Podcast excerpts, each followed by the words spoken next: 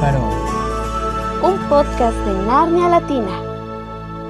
Bienvenidos, ¿qué tal? ¿Cuánto tiempo? Ha pasado mucho tiempo, lo sé. Bienvenidos a esta nueva temporada de Más allá del farol. Y estamos estrenando intro. Ha pasado un montón de tiempo desde la última vez que estuvimos detrás de estos micrófonos. Y nos han sucedido también una gran cantidad de cosas desde entonces.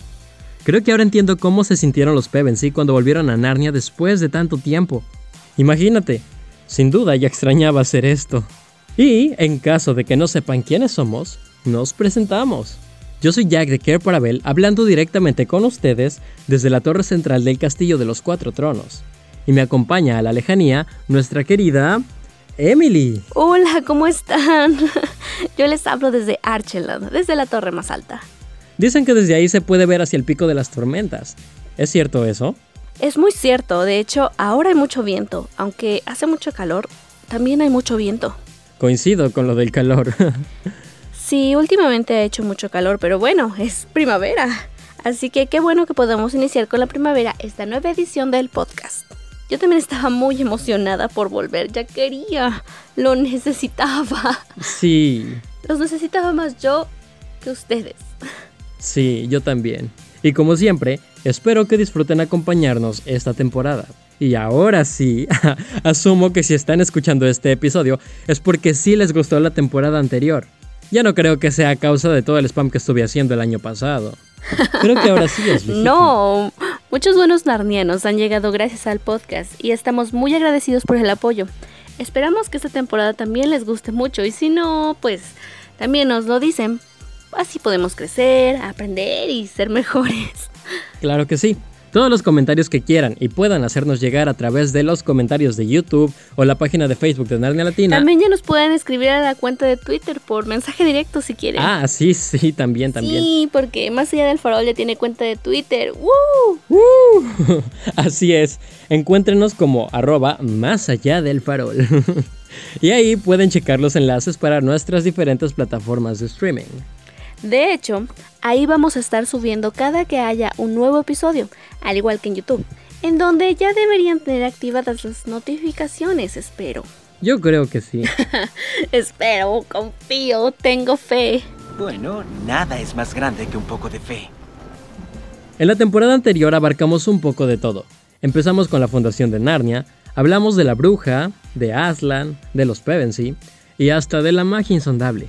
Y déjenme decirles que hace poquito tuve que hablar de la magia insondable y me quedé en blanco, así que definitivamente tenemos que retomar estos episodios ya.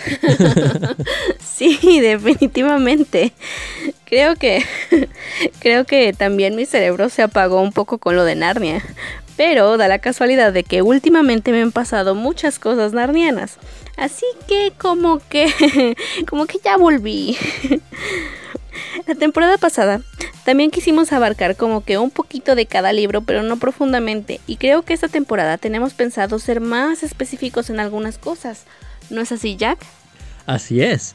Vamos a abarcar partes específicas de esta relación entre los hijos de Adán e hijas de Eva y la saga de las crónicas de Narnia. Por lo que en este episodio hablaremos de cómo Aslan escogió a los humanos para salvar y gobernar Narnia.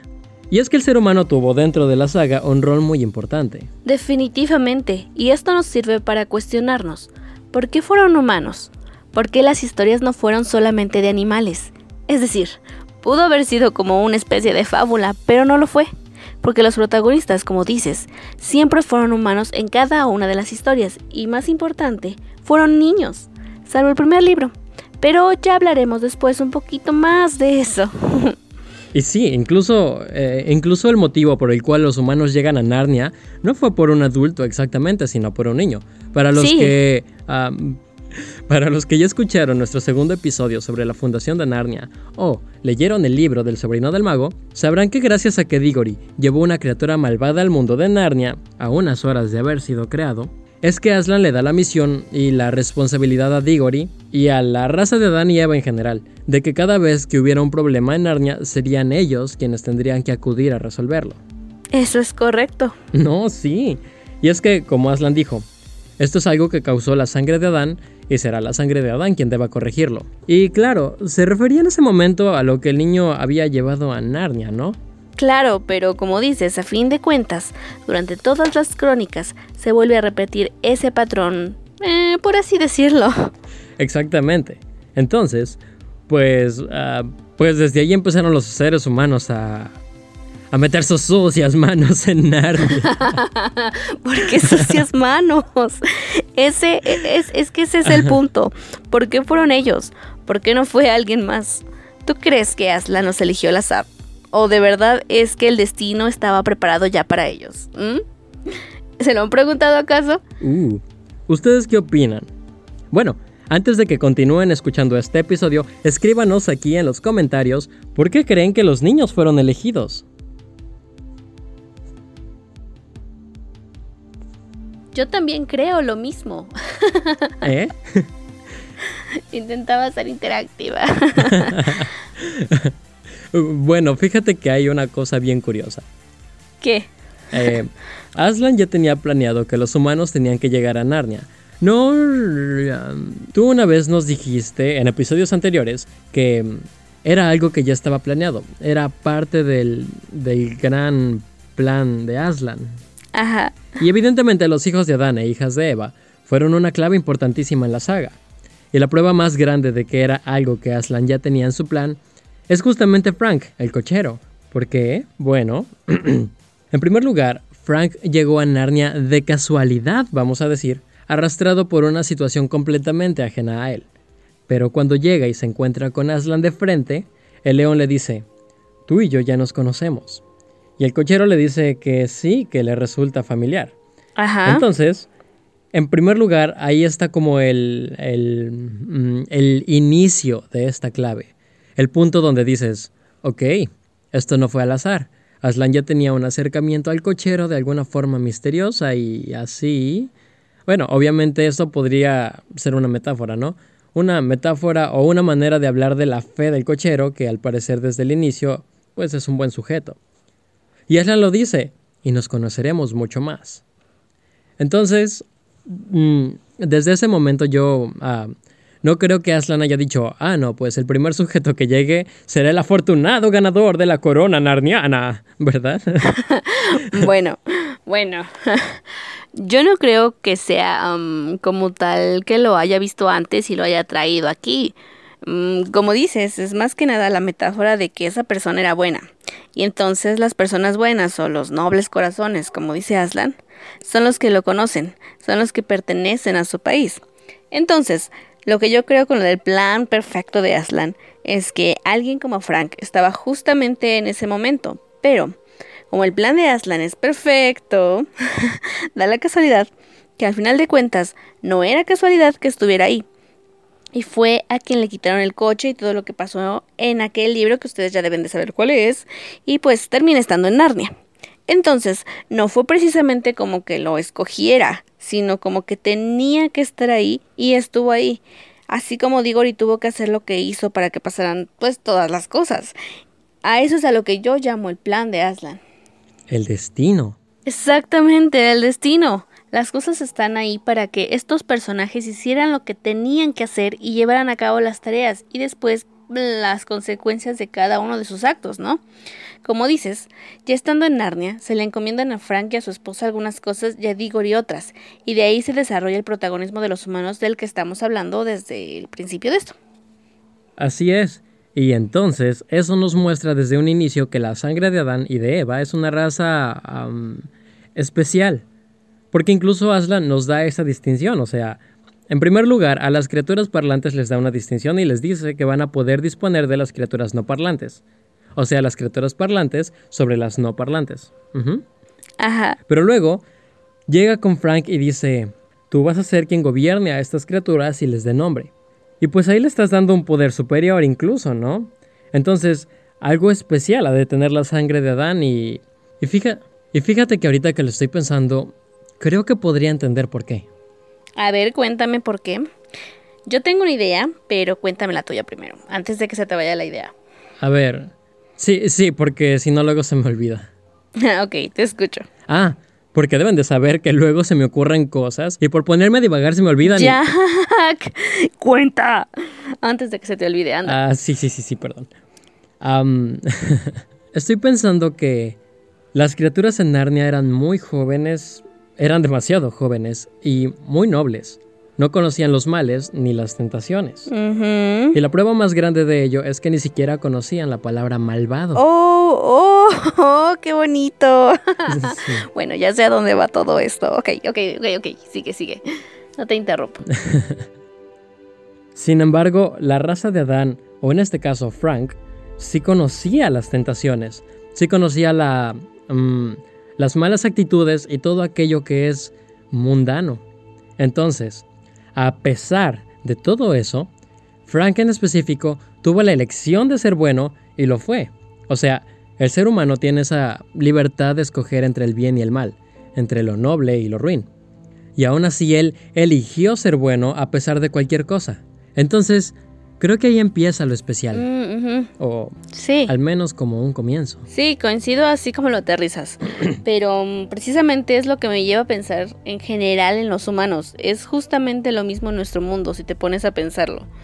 El humano es el que decide hacer cosas buenas o cosas malas. Y los humanos están por encima de los animales aquí porque pues, pues más que nada porque son el depredador más grande, ¿no? Pero los animales también son muy nobles. O sea, sí son salvajes y todo, pero no es que sean salvajes porque sí, es porque es su instinto por, para alimentarse o para protegerse. Y el humano no.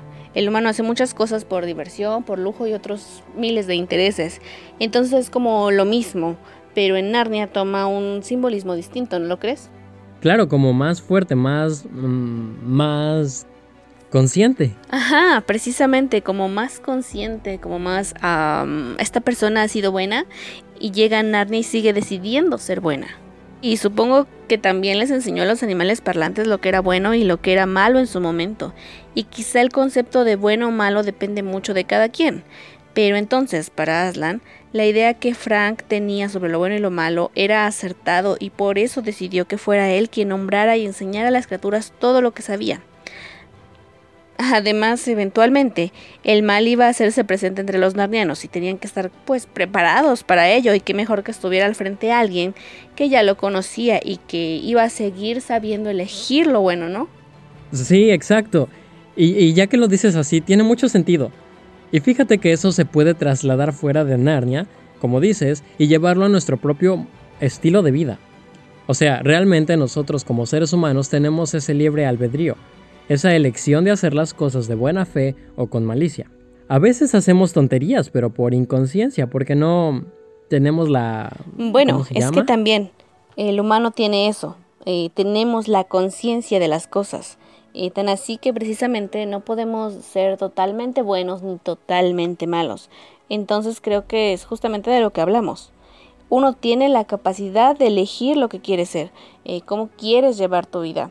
Y si esa- esas decisiones al final enaltecen eh, eh, pues lo que Aslan considera correcto, tal vez es cuando él dice, bueno, tú eres una buena persona, entonces a ti te toca un buen destino. Y pues lo vemos en varias, pues, varias partes de las crónicas. En toda la saga, y de hecho... Y de hecho, muy controversiales algunas. pues sí, pero, pero ese es otro tema. Pero incluso el tomar una serie de malas decisiones tampoco nos convierte en malas personas, ni en personas indignas. Claro, todo está en el arrepentimiento y la voluntad de cambiar para bien. Exacto, y como te digo, el ser humano no puede ser etiquetado eh, como bueno o malo, porque todos tomamos malas decisiones alguna vez, incluso con pues consecuencias graves. Por ejemplo, Diggory, aunque tuvo malas decisiones, Aslan le dice que tiene que cumplir una misión para enmendar su error y le da esa oportunidad. Entonces, eso es lo que lleva a que Aslan decida, por ejemplo, quién sí puede ser rey y quién no. Y ya lo veremos pues más adelante con casos específicos. Y Aslan comprende cómo es la debilidad humana y cómo nadie es perfecto, porque después, con Edmund, vamos, las acciones que no parecían tan malas al principio terminan desencadenando pues algo muy feo. Pero a pesar de eso, Aslan no dijo, no, este niño no va a gobernar Narnia. No, tú ya no juegas. Al contrario. Le dice, este, bueno, habla con él. No se sabe qué es lo que le dice, pero definitivamente Edmund aprende y toma un rumbo distinto que le permite ser digno. Y quizá es eso, lo que está adentro. Aslan sabía que a pesar de sus malas acciones, era una persona que podía ser mejor, y era uno de los indicados para gobernar Narnia, a pesar de que su inicio pues no fue el más ideal.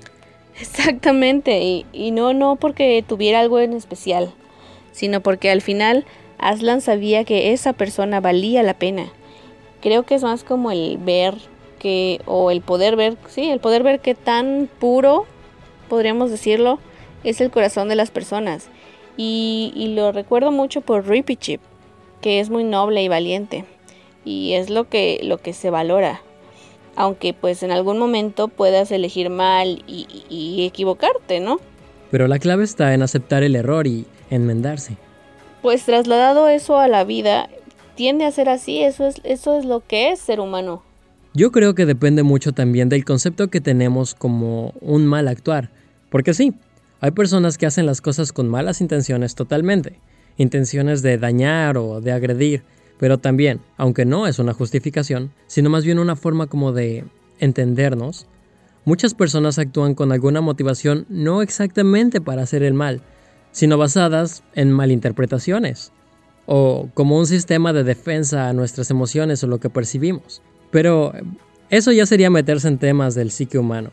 Aún así, ahí es cuando llega esto que hace especial al ser humano, que si busca y encuentra una forma de autoconocimiento, puede lograr, con mucho esfuerzo y la ayuda pertinente, claro, puede aprender de sí y cambiar su actuar o cambiar la forma de reaccionar ante ciertas cosas y cambiar de camino. Lewis nos muestra en muchos puntos de la saga cómo el ser humano tiene elecciones libres y cómo éstas tienen consecuencias. Por ejemplo, en El sobrino del mago, se dice, haz tu elección, aventurero desconocido, para tocar la campana y el martillo. Y Diggory cae en esta elección y bueno, desencadena una serie de problemas. Pero posteriormente debe hacer otra elección, sobre robar un fruto o darlo a beneficio de alguien más. Y gracias a su buena decisión de cumplir con su palabra y hacer las cosas que se le encomendaron, incluso por encima de sus propios y nobles anhelos, es que finalmente su destino y su vida toman un buen camino es parte de la virtud y la integridad. Y justamente, hace poco leía el concepto tan simple y tan sencillo que da Lewis sobre la integridad. Y dice que es hacer lo correcto incluso cuando nadie te está observando. Y, es precisamente aquello que digo ya hace teniendo la tentación enfrente. Literalmente nada lo podía detener. Incluso pudo haber dicho, pues me llevo este fruto, se lo doy a mi mamá, regreso a Narnia con los anillos y llevo otra de estas manzanas al león pero no lo hizo. Entonces aprendió la lección y eso lo hizo mejor persona. Así es, es que yo creo que lo que Aslan aprecia es justamente esa virtud de aprender y corregir tu camino. Siento incluso que reconocer tus errores para hacer el bien es incluso más difícil y tiene mucho mayor mérito que el que nunca ha caído en tentación. La prueba está en Edmonds. Todos sin duda hemos cometido cosas de las que no estaremos orgullosos. Nadie es perfecto pero eso no tiene por qué marcarnos para siempre. Siempre está la opción de cambiar, de ser mejor persona. Dicen que cada día es una nueva oportunidad. Así es, sí. Entonces, por lo que mencionas y por esta virtud de elegir y el elegir el bien, siento que, que la raza de Adán y Eva fueron escogidos por Aslan desde un principio. Realmente tendríamos que rebuscar mucho los motivos. Igual y era porque pues sin humanos no había manera de que nos identificáramos con las situaciones donde justamente los personajes deben tomar decisiones que los hacen acercarse o alejarse a Aslan, ¿no lo crees? es más probable que ese sea el motivo. Así que yo espero que nos acompañen durante esta nueva temporada de Más allá del farol para profundizar en este y otros temas. sí, y tratar de encontrar algún significado en esta elección de por qué ellos y quiénes fueron y qué pasaba por sus cabezas o no sé. Cómo fueron elegidos, cómo terminaron gobernando Narnia y, también otros territorios de Narnia, cómo llegaron hasta las islas y, y por favor escúchenos, escuchen los próximos episodios. De verdad que los extrañé mucho, mucho. es la verdad. Yo, bueno, yo ya teníamos no sé, yo ya tenía muchas ganas de hacer esto. Ojalá resulte todo y, seamos más constantes para no hacerlos esperar más tiempo. Bueno, eso sí. Prometemos ya no dejar pasar mucho tiempo humano entre un episodio y otro, hasta que termine la temporada, para que puedan disfrutar de Más allá del farol de manera constante y a través de nuestras plataformas digitales. Así que los invitamos a que si tienen Twitter nos sigan en arroba más allá del farol. Y no olviden activar las notificaciones. Y si nos están escuchando en Spotify, no olviden hacernos saber su opinión a través de nuestra página de Facebook de Narnia Latina. Nosotros estamos al pendiente de nuestras redes sociales, así que en cualquier momento Jack o yo o cualquiera de los otros miembros de la corte de Care Parabel les estaremos leyendo. Sí, de todos modos siempre nos pasamos el chisme. Siempre estamos ahí, siempre estamos respondiendo, no tardamos mucho. Nos gusta tener contacto, de esto se trata siempre. Pero bueno, hemos llegado al final del primer episodio de la segunda temporada de este podcast. Tan rápido de nuevo, Dios. ¿Cómo se acabó tan rápido? Bueno, es Narnia. pero, pero pasa aún más rápido cuando haces algo que te gusta, definitivamente. Pero lo bueno es que esta vez sí vamos a estar publicándolo cada dos viernes. Espero. cada dos viernes de qué? ¿De allá o de acá? Cada dos viernes del mundo humano. Ok. Eh, y es más, vamos a hacer algo. A ver qué. Mm, si no se publican cada dos viernes, yo voy a dejar que los narnianos pongan en los comentarios un reto que yo tenga que cumplir si no llegamos a ser puntuales en la publicación de los episodios. ¿Qué te parece? Va, va, me uno. Sí, sí, sí, sí. Si no, si no lo hacemos cada dos viernes, nos van a poner retos y vamos a tener que hacerlos. Y, pues a ver qué resulta. Y espero que les ganemos nosotros a ustedes en lugar de ustedes a nosotros. Y, y que sí lo logremos. y lo hagamos cada dos semanas. Muy bien, pues. Bueno, esto ha sido todo por el episodio de hoy. Muchas gracias por habernos acompañado y estaremos escuchándonos en dos semanas. Uy, bueno, yo soy Jack de Care para ¿Qué? tú no eres ya. No, tú tienes que decir, yo soy dama del Real del Farol. Sígueme el juego, no seas así. bueno, está bien. Yo soy dama del Erial del Faro. y esto fue Más allá del farol. Y recuerden que una vez rey o reina de Narnia, serás rey o reina siempre.